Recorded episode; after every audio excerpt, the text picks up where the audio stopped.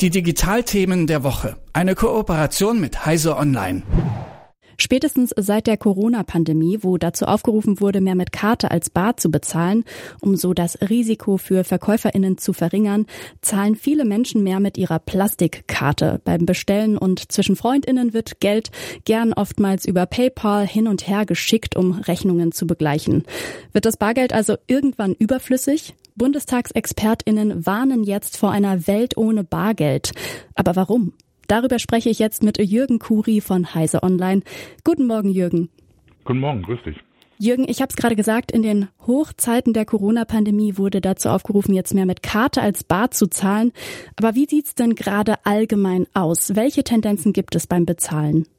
Also die äh, Zahlen, äh, das unbare Zahlen nimmt äh, massiv zu. Also das hat in der Corona-Pandemie nochmal einen starken Schub ge äh, gekriegt. Die Experten gehen davon aus, dass äh, mittlerweile nur noch 60 Prozent der Zahlungen tatsächlich bar abgewickelt werden. Mhm. Alles andere wird unbar gemacht. Das ist vor allem natürlich Eurocheck-Karte, wie das früher hieß. Eigentlich heißt es Girocard inzwischen äh, und Kreditkarten.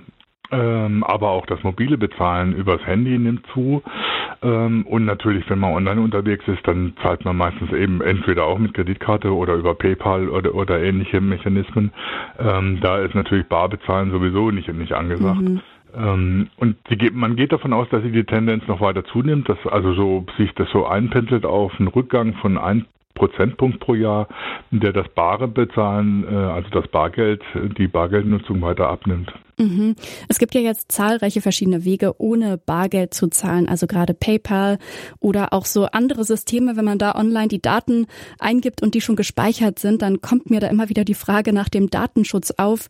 Wie sicher sind denn diese Bezahlsysteme eigentlich? Ja, das hat äh, die äh, hat die haben unterschiedliche Niveaus, was Datenschutz und Sicherheit angeht natürlich. Mhm. Also man kann inzwischen davon ausgehen, dass die Sicherheit eigentlich, wenn man selber ein bisschen aufpasst, äh, da sehr groß ist, äh, auch beim mobilen Bezahlen, beim mobilen Bezahlen teilweise sogar noch mehr, als wenn man mit Kreditkarte bezahlt. Ähm, das Problem ist der Datenschutz natürlich. Ne? Mhm. Je, je, mehr äh, man die auf die Bequemlichkeit setzt oder so, desto mehr Daten fallen dann auch an, die dann auch genutzt werden können. Man geht davon aus, dass die sogenannten Debitkarten, das heißt, äh, das sind Karten, die man oft auch als Kreditkarten bezeichnet, die aber nicht mit einem Kredit verbunden sind, sondern die eben wie bei der Girocard äh, die Beträge direkt vom Konto abbuchen, nach, nachdem mhm. man bezahlt hat, dass die noch am ehesten mit dem Datenschutz vereinbar sind, noch ein relativ hohes Datenschutzniveau haben, aber eben auch nicht ans Bargeld rankommen.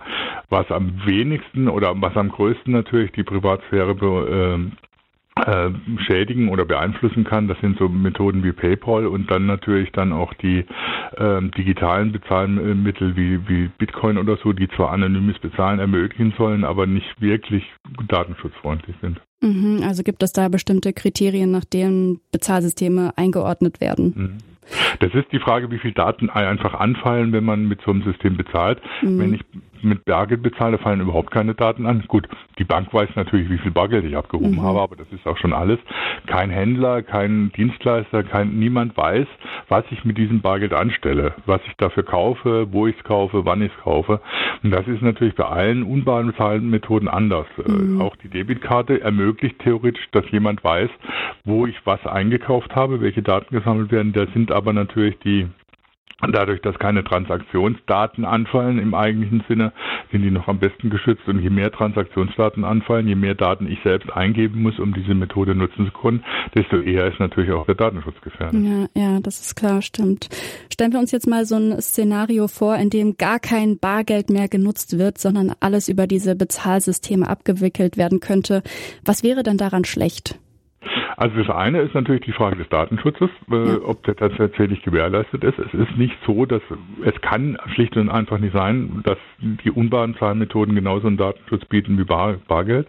Mhm. Das andere ist natürlich, dass äh, jeder die Möglichkeit haben muss, damit zu bezahlen. Das ist mhm. ja auch eine mhm. Frage von Inklusion. Äh, das gibt technische Voraussetzungen dann, die erfüllt sein müssen. Man muss mit dem Smartphone umgehen können, man muss das auch nutzen können, man muss auch die wissen, wie das alles geht. Mhm. Und das ist natürlich je nach Befähigung oder so unterschiedlich. Das ist je nachdem, was man an eigenen technischen Voraussetzungen überhaupt hat, unterschiedlich und auch je nachdem, was man sich leisten kann. Mhm. So ein mhm. Smartphone ist ja nicht für umsonst zu haben ja. und das heißt, Mit dem Bezahlen selber sind dann schon wieder Kosten verbunden, die beim Bargeld schlicht und einfach nicht anfallen. Das heißt, es gibt nicht nur das Problem des Datenschutzes, sondern auch das Problem, ob jeder Bürger das auch tatsächlich so nutzen kann, dass er damit vernünftig bezahlen kann. Und was natürlich dann dazu kommt, dass die mit den mit den äh, unbaren Zahlmethoden dann plötzlich ganz andere Player mit äh, ins Spiel kommen. Das heißt, da sind dann plötzlich Google und Apple mhm. äh, mit ihren Pay Payment-Methoden gefragt. Dann ist PayPal als äh, Konzern plötzlich ein ganz starker Mitspieler.